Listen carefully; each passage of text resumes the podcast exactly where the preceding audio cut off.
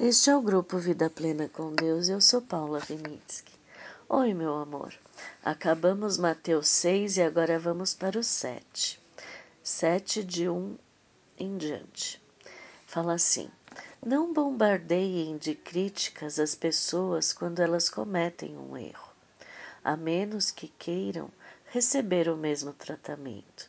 Então aqui está falando que você plantar, você vai colher, né? O espírito crítico é como um bumerangue. É fácil ver uma mancha no rosto do próximo e esquecer-se do, do feio riso de escárnio no próprio rosto. Vocês têm cinismo de dizer: Deixe-me limpar seu rosto, quando o rosto de vocês está distorcido pelo desprezo? Isso também é teatro. É fazer o jogo do sou mais santo que você em vez de simplesmente viver a vida. Tire o cinismo do rosto, e então você poderá oferecer uma toalha ao seu próximo para que ele também limpe o rosto. Não desrespeitem o sagrado. Gracejos e tolices não agradam a Deus. Não reduzam os santos mistérios a frases de efeito, na tentativa de sobressair e de agradar. Você pode usar esses sub subterfúgios, mas estará abrindo a porta para o sacrilégio. Não barganhem com Deus, com Papai. Sejam objetivos. Peçam aquilo de que estão precisando. Não estamos num jogo de gato e rato, nem de esconde-esconde. Porque se seu filho pedir pão, você o enganaria com serragem? Se pedir peixe, irá assustá-lo com uma cobra viva servida na bandeja?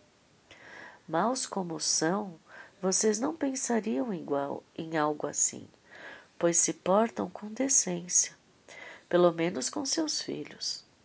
Não acham então que papai, que os criou com amor, fará ainda melhor? Aqui está um guia simples e objetivo de conduta. Pergunte a você mesmo o que quer que os outros façam a você, e então faça o mesmo a eles. Na verdade, isso se resume à lei e os profetas. Viu que, como Jesus era prático, Jesus falava da maneira que as pessoas entendiam. É por isso que essa Bíblia, a mensagem, eu acho ela muito especial. É claro que se você é, for ler profecias, pega uma Bíblia mais é, de com números strong para você ver o significado de cada palavra, pegar links para poder juntar livros dos profetas menores com Daniel, Apocalipse e assim por diante. Mas esta Bíblia, para você ler no dia a dia e ter é, uma visão mais contemporânea, né? Parece que ela fala muito fácil para o nosso coração. Ela deixa uma coisa simples, né? Porque Jesus, quando falava, ele falava em aramaico. Era uma linguagem cotidiana, do dia a dia. Ele não estava falando como os eruditos falavam, como os fariseus falavam. Ele falava a linguagem do povo, entende? Por isso que os pecadores, estou fazendo aspas aqui com os dedos, por isso que os pecadores amavam a Jesus e por isso que os fariseus odiavam a Jesus. Jesus praticava, Jesus amava, porque a lei sem amor, ela vira o farisanismo, né? Então, se você pensar, toda a Bíblia tem que ser lida com amor e misericórdia e graça, entende? E eles não, eles liam para condenar os outros, sem amor e sem misericórdia.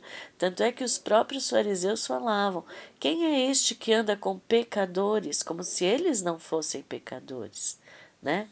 Então aqui mostra muito simples que tudo é teatro, que vira sacrilégio se você desrespeitar o sagrado. Gente, não tem nada mais sagrado do que um ser humano que foi criado à imagem e semelhança de papai. Você entende o que é isso? Hoje em dia, a nossa sociedade está mais preocupada com os bichinhos de estimação do que com o próprio ser humano. Você entende como é isso? Como virou? Não estou falando mal de pet, porque eu amo os bichinhos também. Mas eu estou falando que uma vida humana às vezes vale menos do que uma vida de um bichinho. Sendo que no ser humano tem o sagrado de papai. Isso é muito forte, sabe? Nós perdemos essa dimensão do sagrado que papai fez cada um especial. Não especial mais do que o outro, mas especial. Isso a gente tem que resgatar, porque isso faz parte do reino, isso faz parte da graça, da misericórdia, do amor. Nós, como cristãos, nós estamos pondo muros quando a gente fala de LGBT. Você está rotulando como se aquela pessoa não fosse um ser humano, só porque ela não teve a mesma oportunidade que você.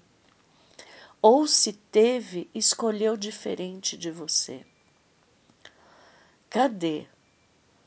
Cadê a nosso amor, a nossa misericórdia? A adúltera lá, a samaritana, Jesus marcou aquele encontro com ela. Ele tinha que parar ali porque ele queria resgatar aquela mulher. Cadê a nossa visão de reino, querendo trazer mais para o reino, querendo resgatar as pessoas deste domínio do inimigo na mente delas? Cadê? Cadê? Cadê a gente querendo resgatar os fofoqueiros da igreja? Cadê a gente querendo resgatar Ai, os que se acham mais santos do que outros? Não, a gente põe prostituta, LGBT, PPP, PPP, como se eles não fossem criaturas de Deus, criados eles também podem ser filhos, eles ainda têm apenas Deus porque estão fora de Jesus. Mas a hora que a gente viver, transbordar o amor de Jesus, não tem quem não se transforme. As pessoas que têm este tipo de conduta devem ter tanto ódio de nós, porque nós falamos de amor e não vivemos no amor. Nós falamos da lei como se a gente fosse mais santos do que eles, mas nós fofocamos. Nós queremos ver o outro se dar mal, porque ninguém quer ver, a inveja faz o ninguém querer ver o outro melhor do que você mesmo. Você entende como é sutil este mundo, como o, o esforço próprio fez a Bíblia ser intelectual e não praticada, não transbordada. Não amar os próximos como a si mesmo. A gente fala, mas não vive. A gente torce o nariz quando passa alguém que é diferente da gente. Até os próprios cristãos que aceitaram Jesus, um torce o nariz para o outro por causa de placa de igreja. Cadê? Cadê nosso Jesus no coração de cada um de nós? Cadê o amor e a misericórdia? Cadê? Cadê a graça capacitando a gente a transbordar, a abraçar aquele que é diferente da gente? Muito antes do que isso, a não falar mal de ninguém, Cadê essa vida prática com Jesus? Cadê o olhar de Jesus ao ver aquele que ainda não encontrou a felicidade de andar com Ele? ser o nosso propósito de vida. Vem cá, vem conhecer, sem rótulo. Tá com o cabelo pintado de azul?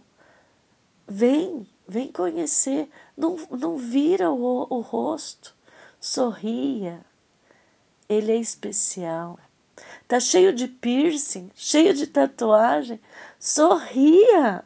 Ele é especial, ele é sagrado para papai. A humanidade é sagrada para papai. E é só quando a gente se, des, se despe de, da santidade que a gente acha que a gente tem, só quando a gente aceita que nós somos humanos pecadores, iguais a qualquer outro, iguais a qualquer outro, é que nós vamos entender a graça, o amor e a misericórdia que Jesus viveu e que nós precisamos viver como reino de Papai. Se nós não pararmos de construir muros, me dói o coração, mas me vem na mente aquela passagem. Jesus, em teu nome expulsei demônios. E ele vai falar: Não te conheço, porque você falou da boca para fora. Você ficou no intelectualismo barato. Você não entrou na dimensão do amor não viveu o amor, a misericórdia e a graça. Vamos refletir sobre isso e que papai nos ajude. Um beijo, até amanhã.